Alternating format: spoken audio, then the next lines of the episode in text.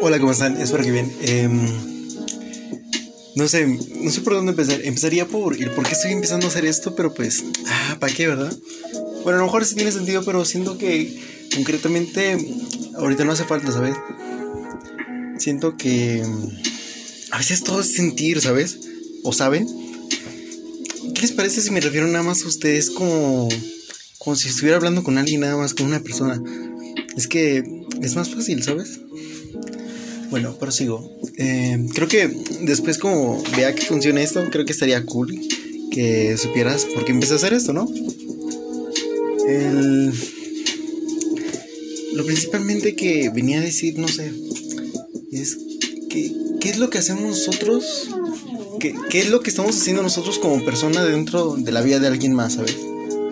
O sea, probablemente yo ahorita en tu vida solamente sea un personaje secundario del gran show del que estás montando, ¿sabes? Y, pues tú eres el protagonista, ¿sabes? Y me causa mucha mm, disordia el saber en que en algún momento este, este hermoso show va a acabar y que de pasar yo a ser un protagonista voy a pasar a ser un espectador, tal vez, ¿sabes? Eso es lo que más me causa conflicto, ¿sabes? Eh, el que en algún momento yo me vuelva un espectador, un espectador de este gran show, ¿sabes? Porque, no sé, ¿sabes? Es muy complejo vivir, ¿sabes? Dios me pides mucho y yo lo único que quiero es vivir feliz. Pero es que, no sé. Em, estos últimos días han sido muy... como que todos llenos de adrenalina, podría decir, no sé, muchas emociones que suben y bajan y que no logras encontrar un equilibrio, ¿sabes? Sin embargo, no sé, por ahí leyendo lo que escribía Lao el Tao, eh, explica en el primer párrafo que él dice que el Tao que puede ser expresado no es el Tao eterno, exacto, y, filosofando con, esta pequeña frase, la puedes ocupar para muchísimas cosas, ¿sabes? Y, para interpretar muchas cosas que tal vez no entiendes o que tal vez no entendemos prácticamente, ¿sabes? Y es que eh, lo he pensado mucho con las ideas y la verdad, ¿sabes? ¿Por qué pasa eso con las ideas? Por ejemplo, eh, yo probablemente en mi cabeza esto de hacer un podcast sonaba mucho mejor y tenía una mucho mejor calidad y etcétera y, terminó siendo otra cosa, pero es porque eh, la idea que puede ser expresada no es la, no es la verdadera idea, ¿sabes? Y es el Tao prácticamente, ¿sabes? Y es muy chistoso, al igual que la verdad, la verdad que puede ser expresada no es la verdadera verdad. Y entonces es muy complejo. De hecho, el doctor Jacobo, un doctor mexicano que desapareció en 1994, si no me recuerdo, un psicólogo mexicano, este, él decía que la conciencia, de hecho, yo no sé mucho del doctor, pero lo vi como acá en, ¿cómo se llama? En un debate, un video, ahí, ahí si luego quieren verlo, les comparto links. Yo que voy a estar haciendo, no sé, soy entre un Reddit, un Discord o, un, o sea, una página especial de Twitter, de Twitter, perdón pero no sé, yo digo que el, Reddit estaría muy, muy, muy bueno. Sirve que empezamos a trabajar todos en equipo, entre tú y otra gente que encontremos por ahí. Porque no somos los únicos que nos interesan estos temas, ¿vale? Y bueno, prosigo. E, el doctor Jacobo decía que...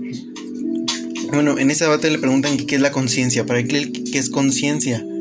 Y él empieza a decir que si él pudiera expresar de alguna manera qué es la conciencia, sería mucho menos de lo que realmente es. Y si nos ponemos a pensar ahora que sabemos lo del Tao, es realmente eso, ¿sabes? La conciencia es el Tao, ¿sabes?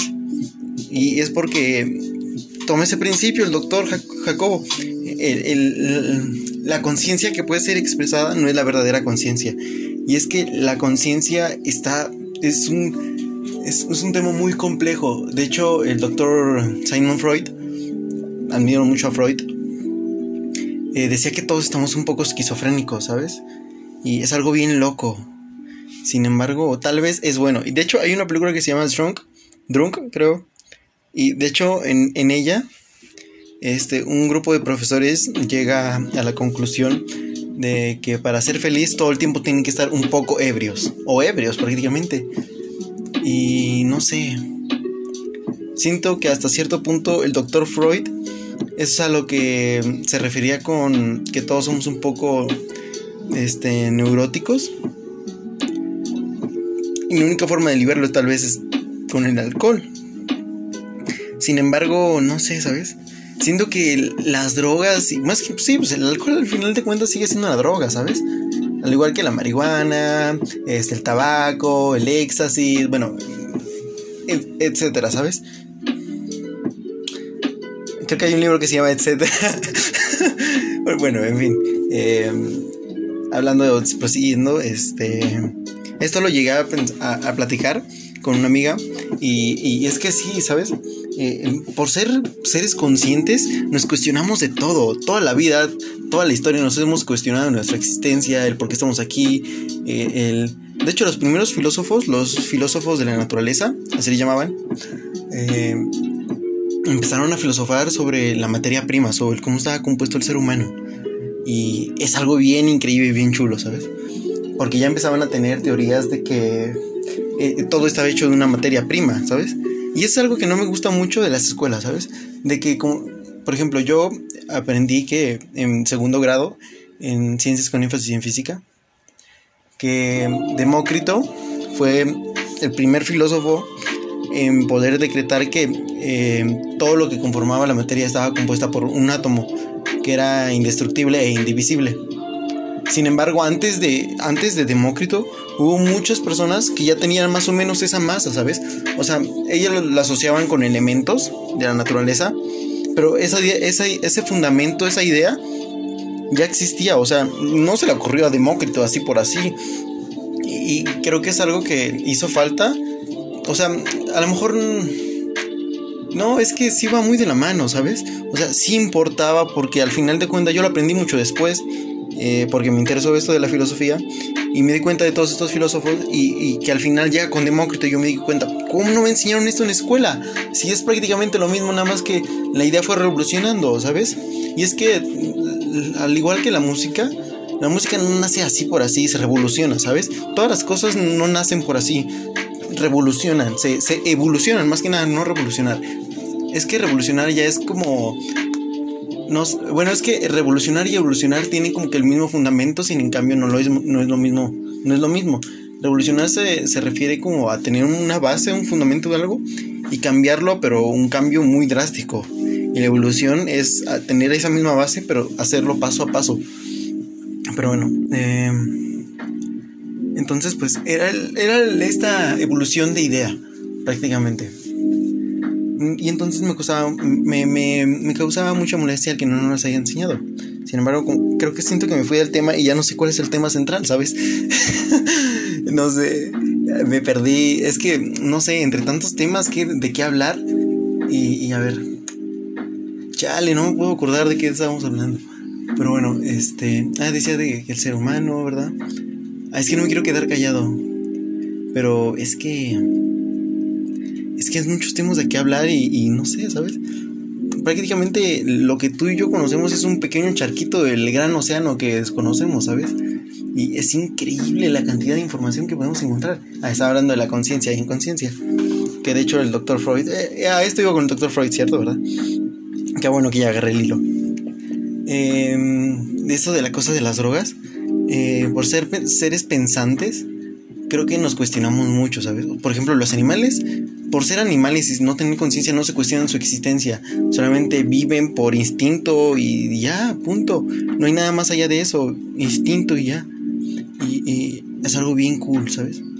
Y siento que en nosotros como seres conscientes funcionan las drogas porque hasta cierto punto creo yo que los animales ven la realidad de una forma diferente a la de nosotros.